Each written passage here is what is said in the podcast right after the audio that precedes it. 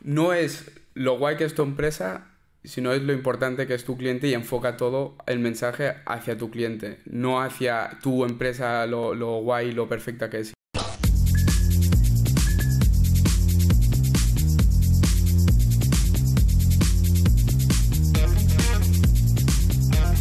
Bueno, Juan, eh, se ha visto y podríamos saber que es un problema y para mí ya es eh, algo que es una verdad absoluta. Eh, las marcas y los negocios en general cada vez tienen más problemas para conectar con las nuevas generaciones y con el público en general en, las redes sociales. Es decir, está contrastado que la gente cada vez seguimos menos a los perfiles de empresas. Sí, totalmente. Al final hoy en día vemos que el engagement que hay con las marcas es súper bajo, ¿no? en la gran mayoría, ¿no? Luego, luego sí que es verdad, y luego vamos a andar un poco más en el tema, que sí que hay marcas que lo están haciendo muy bien, que están enfocándolo muy bien y que han entendido perfectamente cómo se tiene que enfocar una marca en redes sociales, ¿no? Que muchas veces es a través de marcas personales, ¿no? Que tú y yo hemos sido siempre eh, férreos amantes de las marcas personales porque sabemos el valor que luego eso puede generar a otras marcas, ¿no? Bueno, de alguna manera este proyecto de podcast es una forma de trabajar el contenido eh, desde nuestra marca personal, es decir, que la gente nos conozca directamente a nosotros y de alguna manera esto sea como tener una conversación con nosotros. Claro, totalmente, porque al final eh, las marcas personales transfieren muchísimos de esos valores a la marca que, se quiere crear, ¿no? Esto lo hemos visto con, con innumerables ejemplos, no vamos a poner uno así rápido, pero para aquellos que están en el mundo fitness, que conocen el mundo fitness y que les gusta el entretenimiento fitness dentro de YouTube o redes sociales, conocemos a la marca Sergio Peinado, ¿no? que es una persona que que bueno, que ha compartido desde sus inicios lo que es toda su pasión por, por, por el mundo del fitness, ha dado tips, ha dado valores, ha entendido perfectamente qué es lo que quiere el usuario. Ha aportado valor. siempre, ha, aportado valor, siempre, e-, efectivamente, ha educado, ha aportado valor y vio un momento donde dice, oye, tengo una comunidad grande, vamos a revertir esto a una marca propia digital, es un, es un proyecto totalmente digital que se llama FortaFit, que es un programa online donde puedes entrenar a, pues la gente se puede suscribir y entrena pues con los diferentes monitores que hay dentro de FortaFit, consejo peinado y hay contenido exclusivo, no de pago, ahí. Y claro, esa marca genera mucho engagement. ¿Por qué? Porque Sergio Peinado está detrás y luego hay 3, 4 marcas personales que también están metidas dentro y empatizan, generan contenido de valor a través de, contenido en vídeo, que es al final que más se consume, ¿no? Claro, bueno, al final es lo que ya hemos visto siempre, es decir, las grandes tecnológicas, eh, Google, eh, bueno, en, Apple Steve Jobs, eh, Microsoft tenía ahí a Bill Gates o Jeff Bezos en Amazon, que todo el mundo los conocerá. el hecho de poner el CEO o la persona delante del producto para que así al final el consumidor identifique el producto con los valores de, ese directivo, eh, vemos que transmite más. Vemos que al final, por ejemplo, eh, casi nadie debe seguir la cuenta de Facebook oficial, pero mucha más gente sigue a Mark Zuckerberg, que es al final el CEO de Facebook.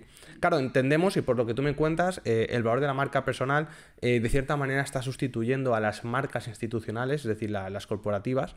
Eh, yo como abogado en marcas, pues lógicamente esto lo trato mucho y muchas veces independientemente o en diferentes estrategias de marketing, si no tenemos claro que ciertas estrategias solamente pueden llevarse de la mano de, una línea, de que alineemos el marketing de marca personal con la marca institucional. Si no conseguimos esto, muchas veces vamos a tener eh, competidores que nos van a hacer frente o barreras de entrada. ¿Me explico? Es decir, los mercados cada vez son más desconfiados, la gente, y creo, me atrevo a decir que uno de los motivos por los cuales yo no sigo tantas marcas corporativas o perfiles de empresa es porque estamos cansados de que nos impacten con la publicidad.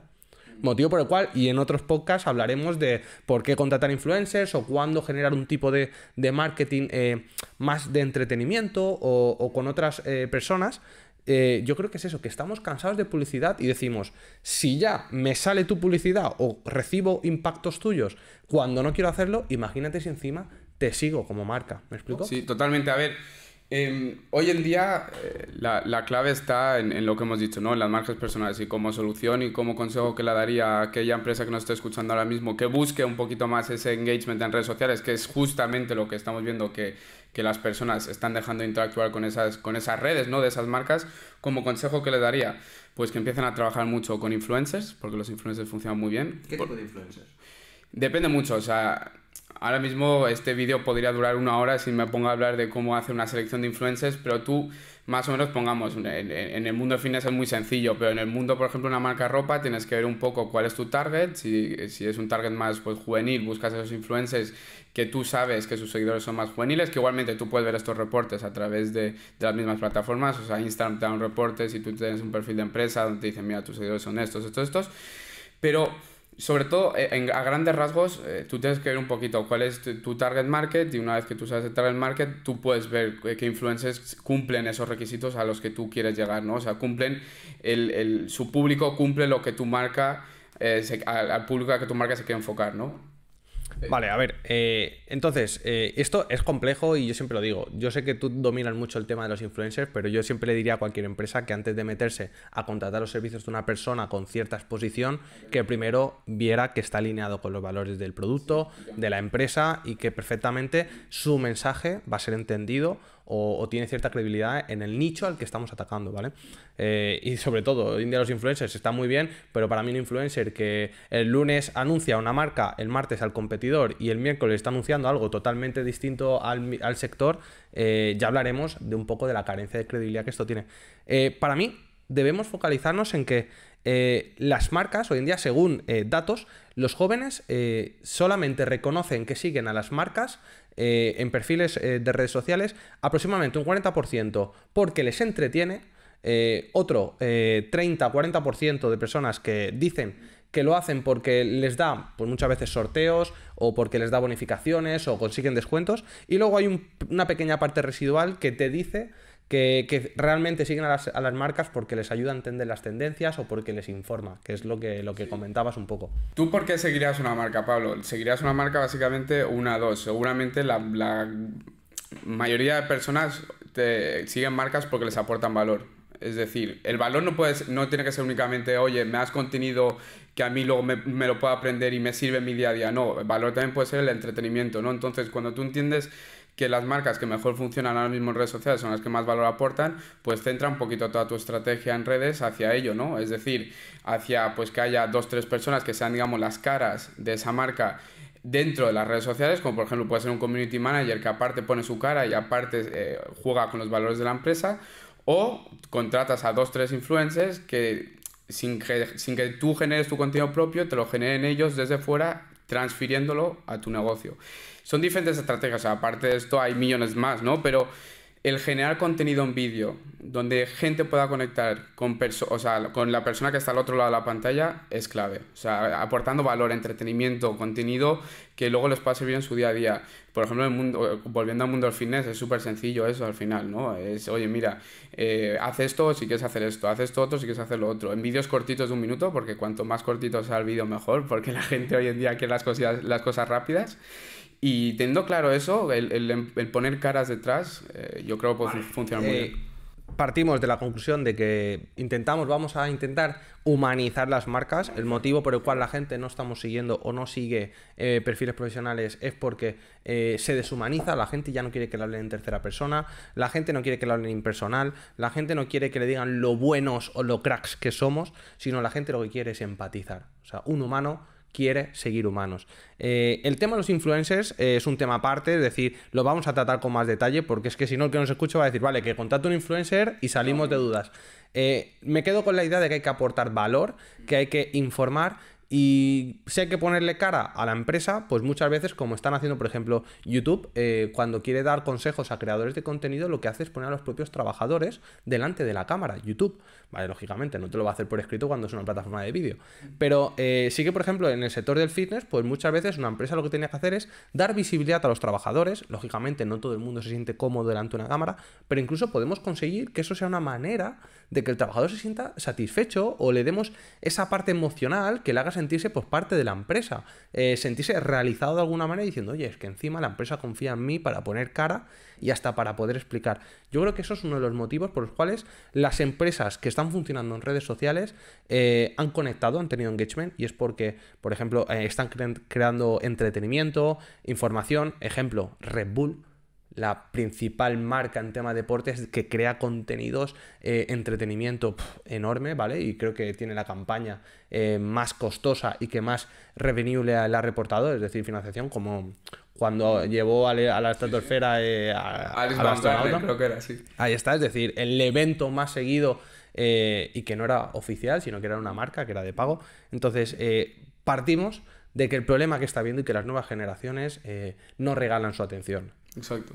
Sí, porque al final, hoy en día hay que ser muy creativos y hay tantos impactos, o sea, hay millones de impactos en el día a día, entonces hay que destacar de, de, muchas formas, pero sobre todo lo que has dicho tú, ¿no? El resumen claro es humanizar las marcas, hay que humanizarlas al 100%. Una marca joven, por ejemplo, una marca joven, que haya jóvenes detrás, esas fotos de los jóvenes, esos vídeos de jóvenes, eh, que, que, sobre todo que sean 3, 4 que más o menos sigan el mismo patrón, ¿no? Que sean la misma, esas mismas 3, 4 personas que van generando ese contenido, sobre todo en vídeo, para para que, las, para que las personas puedan conectar, siempre tengan ese referente, ¿verdad? Sí, que de nada me sirve que ahora venga, yo que sé, Converse a decirme que es una marca joven, divertida, extrovertida, que, no sigue reglas y que quien me esté diciendo eso es una persona de 60 años que aparece en televisión. Sí, no, sí, totalmente. Y sobre todo, em, que no va, que no va alineado, ¿no? Y, que la gente no intentar sacar pues eh, millones de personas, sino que con que comuniquen tres o cuatro y la gente ya identifique la marca con esas tres o cuatro personas, yo creo que es mucho más interesante que si se empieza a sacar, pues yo qué sé, 300 fotos de 300 jóvenes con la ropa o lo que sea, ahí pierdes un poco la conexión, ¿no? Ejemplo de esto fue Victoria's Secret tuvo que cargarse eh, el equipo de los Los Ángeles de Victoria's Secret porque realmente ya no representaban el modelo de mujer o el estándar de mujer con esas curvas y a día de hoy tiene, su equipo o está montando su equipo eh, con personas de diferentes tallas. Porque al final eh, no conectaba, no había engagement, la gente no se sentía representada por, por lo que la marca vendía y bueno, al final es importante entender el mercado, conectar con el mercado, hablar con el consumidor y decir, oye, eh, si a ti te gusta esto, voy a intentar entrar en la conversación contigo.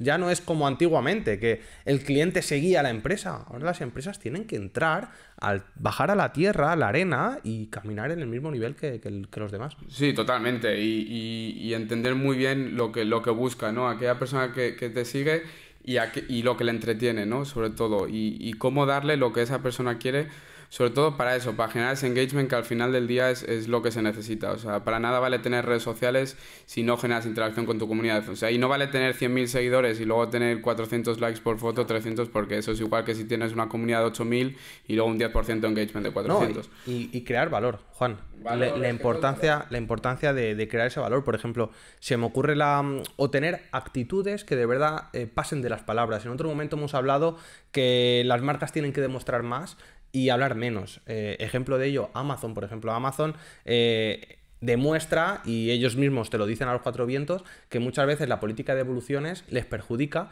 porque los consumidores devuelven productos cuando no cumplen los requisitos porque han usado el producto, porque el producto no está mal, y al final esos termina estando en los almacenes de Amazon y ellos pierden.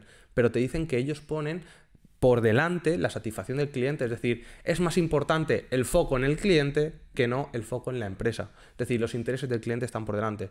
Y cuando eso se demuestra es cuando se conectan redes sociales. Pues ahí lo ha resumido perfecto. Yo creo ahí está la clave de todo. No es lo guay que es tu empresa, sino es lo importante que es tu cliente y enfoca todo el mensaje hacia tu cliente, no hacia tu empresa, lo, lo guay, lo perfecta que es, sino qué es lo que quiere tu cliente, enfoca siempre toda tu estrategia, tanto de, de, estructura de negocio como de contenido en redes y de marketing en tu cliente, 100%, enfócalo siempre en qué quiere tu cliente, por qué lo quiere y sigue ese, ese paradigma todo el rato. Exacto, la, la, la coherencia... Eh ¿Mi empresa es divertida? No hace falta que yo lo diga. Lo puedo demostrar. Es decir, ¿soy la marca que más apoya los deportes de riesgo? Es que no tengo que decirlo. Simplemente tengo que aparecer en los eventos donde haya deportes de riesgo.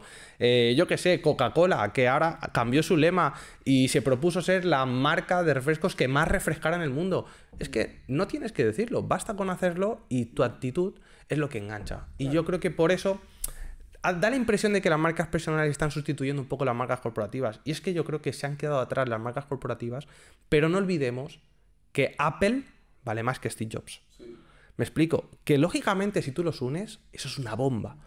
Pero las marcas corporativas, en el momento que recuerden el poder que tienen y lo alineen con un CEO, si el CEO no está para ello o simplemente no tiene un perfil lógicamente mediático, no todo el mundo lo tiene, que encuentren eh, esas personas en la organización, o si no, que lo contraten a un tercero, como puede ser un influencer, para que ayude a complementar esa marca y a humanizarla.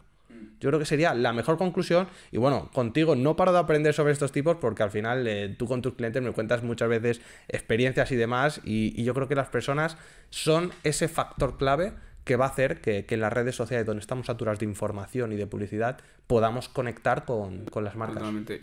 Yo como resumen, para concluir, diría eso, ¿no? Eh, céntrate en el cliente, qué es lo que quiere tu cliente, qué le puedes aportar tú como marca a tu cliente, qué valor le puedes aportar diariamente con tu contenido y humaniza la marca, lo que hemos dicho al principio, humanízala.